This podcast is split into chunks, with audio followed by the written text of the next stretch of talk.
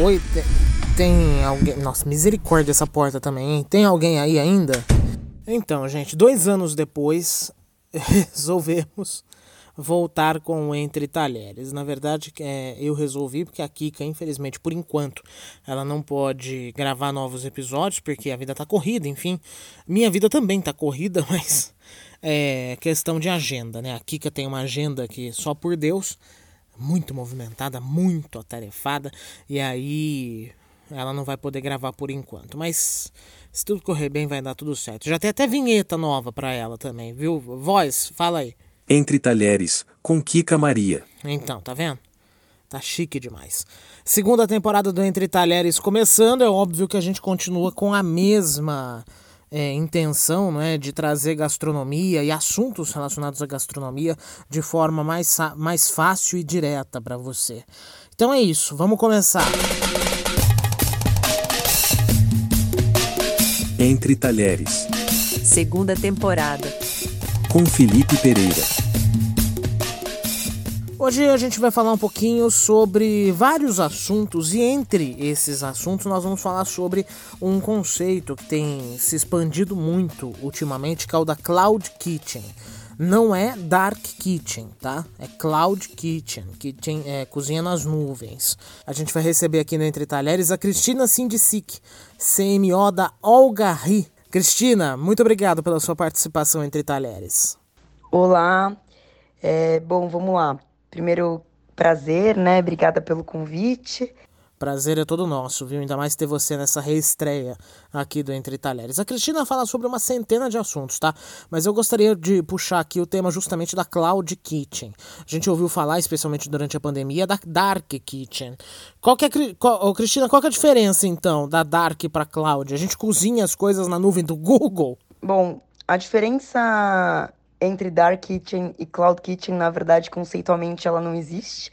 Dark Kitchen e Cloud Cloud Kitchen são as mesmas coisas, que nada mais são do que você operar através de cozinhas e essas cozinhas você acaba não tendo a presença de clientes, né? Você acaba ficando distante deles. Toda a sua interface com o cliente é uma interface digital. Então, Door Kitchen Cloud Kitchen nada mais são do que isso. Existe uma dificuldade nesse sentido, né? Porque você acaba tendo um pouco mais longe do cliente. Mas existem algumas outras facilidades que eu posso contando para vocês aqui ao longo das respostas. A Olga Ri faz saladas para clientes residenciais e corporativos, né? Como é que a Cloud Kitchen facilitou a vida da empresa, Cristina? Eu acho que ter uma Dark Kitchen, né, assim, para a gente conseguir fazer as entregas residenciais e corporativas, a grande vantagem é que a gente consegue, com CAPEX, né, com investimento inicial baixo, é, ter diversas cozinhas, né? Então, ter diversos pontos espalhados, no nosso caso, por São Paulo, é, e a gente já consegue atender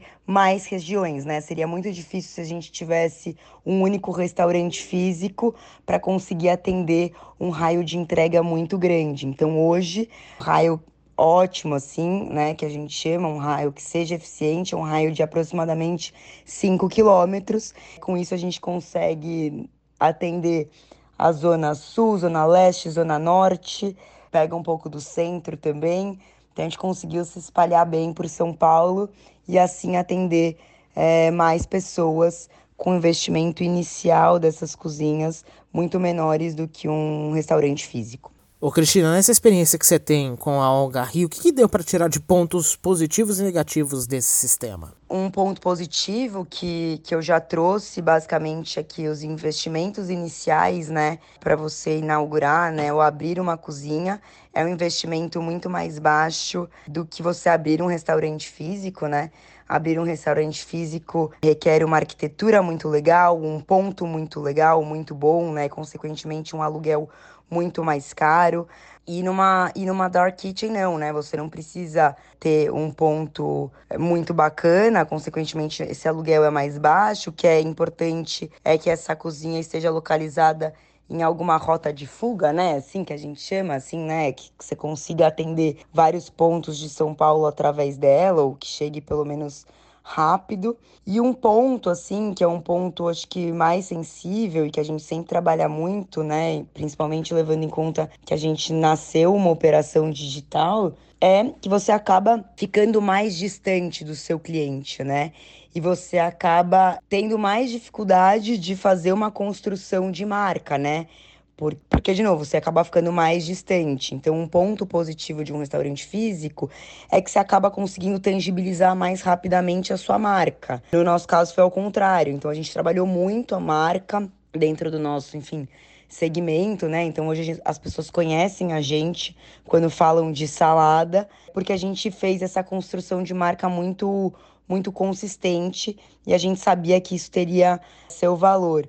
E a gente sempre fez muita questão de alguma maneira de estar tá próximo, né, do cliente, de, é, de ouvi-lo, apesar de só né, estar próximo digitalmente, assim, mas a gente conseguiu construir essa relação e essa conexão com ele, que é algo muito valioso, né, dentro de uma experiência, dentro de um delivery. Bom, Cristina, vamos parar de falar de cozinha e falar agora das saladas. Eu vou me usar como exemplo. Eu não gosto muito, aliás, eu gosto muito de salada, mas eu não tenho tempo para não dizer que eu tenho preguiça, né, de fazer as saladas. Esse é um filão que eu acredito que tem um espaço muito grande, né?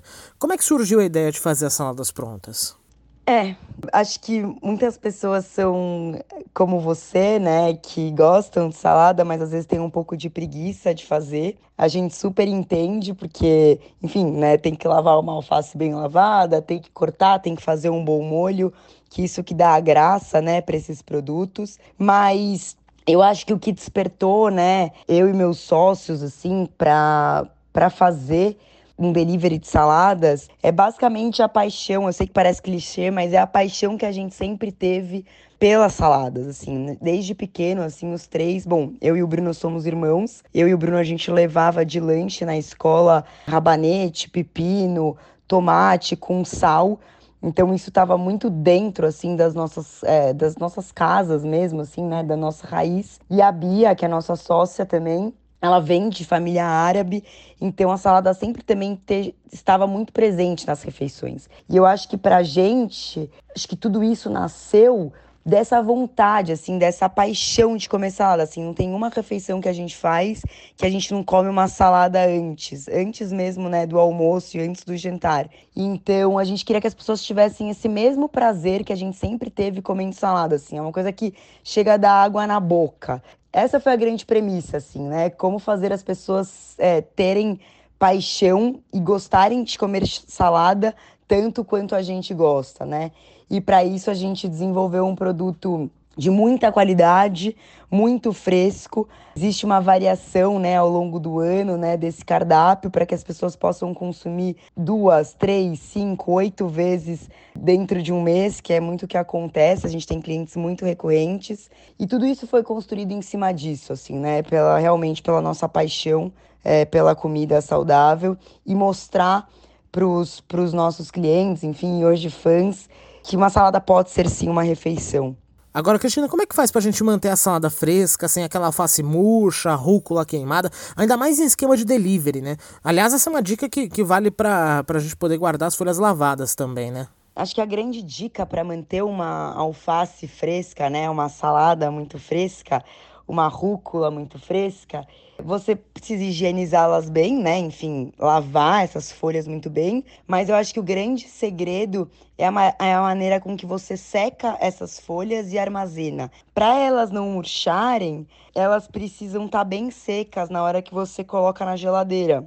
Um exemplo também que eu dou do tomatinho, que eu acho que pouca gente sabe, é que se você compra um tomatinho sweet, por exemplo, no mercado e lava todos eles antes de, mesmo de consumir, guarda na geladeira de novo, esses tomatinhos ficam moles. Então você só pode lavar o tomatinho um pouquinho antes deles irem para a mesa, enfim, cortar no meio, né, para você ver se não tem nenhum objeto estranho, nenhum bichinho, enfim. Mas acho que essas são dicas muito boas, assim. Muita gente costuma errar o tempero da salada e eu me incluo nisso também. Qual que é o segredo para temperar a salada? Eu acho que um grande segredo para uma boa salada é bastante tempero. Eu confesso que não tem esse tempero no algarri, mas eu vou contar um pouco do meu gosto pessoal. O tempero sempre tem que ter uma certa acidez, né? E aí acho que com isso você acaba ganhando, né? Ou com limão ou com vinagre. Então, no meu caso, assim, tem na algarri tem um molho que é azeite, limão, vai um pouquinho de pimenta do reino e sal. É o molho que eu sempre como, mais tradicional possível. Mas na minha casa a gente tem um truque de misturar um pouquinho de, é, de limão e vinagre juntos com sal. Inclusive, essa receitinha é da minha avó e minha mãe também faz direto, enfim. E a gente coloca alho. Então, a gente coloca um alho, um dentinho de alho amassado dá um super gosto. Mas acho que o grande segredo de uma boa salada é temperar ela bem. Então, por isso que até a gente dá uma dica, né? Quem é, pede algarri, para colocar todo o molho no bowl e chacoalhar esse bowl para ficar, enfim, né? Todo é, todas as folhas bem uniformes, assim, com bastante molho. E é claro, né? Tem gente que prefere molhos mais adocicados, que combinam mais com outras coisas. Então, sei lá, se alguém pedir um molho mostarda Dijon, balsamico e mel, a gente aconselha colocar um queijo, que vai muito bem. É, e aí tem seus truques, enfim, se vocês precisarem de ajuda, o que combina com o que, vai ser um prazer a gente ajudar. Boa, boa dica. Como eu falei no começo do episódio, a Cristina também fala sobre vários outros assuntos e ela acredita que nós estamos prestes a entrar num novo momento do food service, o serviço de comida. Queria que comentasse, queria que você comentasse um pouquinho com a gente, Cristina, qual que é esse futuro que você vê? Eu não sei se é porque eu estou muito inserida, né, dentro desse universo, mas levando em consideração que a Olgarri nasceu há seis anos atrás, eu vejo uma diferença muito grande no setor, assim, né? Eu acho que hoje tem surgido, né, como nós, algumas startups e a gente, né, vem se profissionalizando muito, né?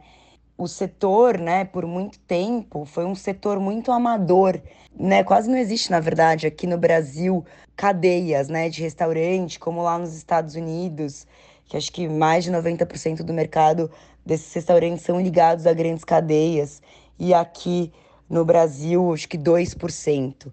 Então, eu, vi, eu vejo um futuro promissor, assim, porque as, né, as pessoas, os restaurantes, eles estão se profissionalizando muito mais. Eu acho que o próprio cliente espera é, muito mais, né, do delivery, enfim, né, do serviço de comida como um todo.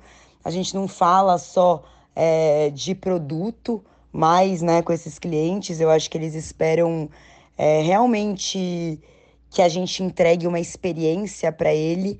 E é isso que a gente vem construindo, né, ao longo desses seis anos. Deu para perceber a grande mudança.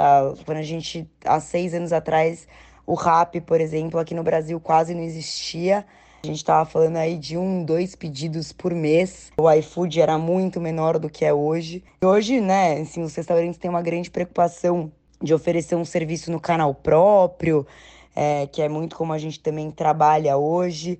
As pessoas conseguem entender assim essa diferença do marketplace, do canal próprio do restaurante, quais são suas vantagens. Então, eu acho que esse momento do food service é o momento mesmo da experiência, assim, é o que o é o que o cliente se importa, né, quando ele vai fazer uma escolha. E ao mesmo tempo, eu acho que muitos, né, pelo menos falando um pouco mais da gente, assim, que conversa com uma geração Z e com millennials, pessoas jovens. Esses jovens gostam de se conectar com marcas que tenham um propósito, é, que vão na direção é, de escolhas conscientes, né, que fala sobre sustentabilidade. E é muito o nosso caminho mesmo, acho que não dá para deixar de ser. Cristina Sindicic, muito obrigado por estar entre talheres. Entre talheres volta no próximo episódio contando mais da gastronomia. Você pode seguir as nossas redes sociais, podcast Entre Talheres. Obrigado pela companhia e até a próxima.